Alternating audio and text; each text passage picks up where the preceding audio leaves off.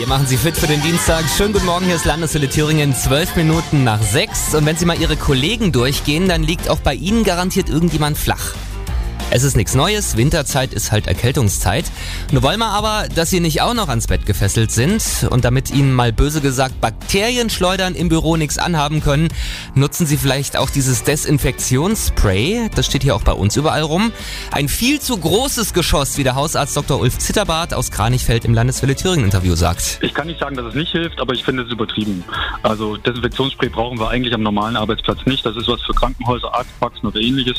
Seife reicht völlig völlig. Ich habe die meisten Keime natürlich an den Händen, weil ich die da mitnehme aus der Straßenbahn oder woher auch immer. Und von den Händen kriege ich es durch Seife einfach abgewaschen. Das tötet zwar die Keime nicht, aber es wäscht sie weg und dann sind sie fort und reicht. Ja, und die Frostbeulen, die werden jetzt wieder mit dem Kopf schütteln, aber Heizung auf Volldampf, das ist auch eher ungünstig. Das trocknet wieder die Schleimhäute aus und da haben wir das Problem, dass diese trockenen Schleimhäute eben besonders empfänglich sind für Keime.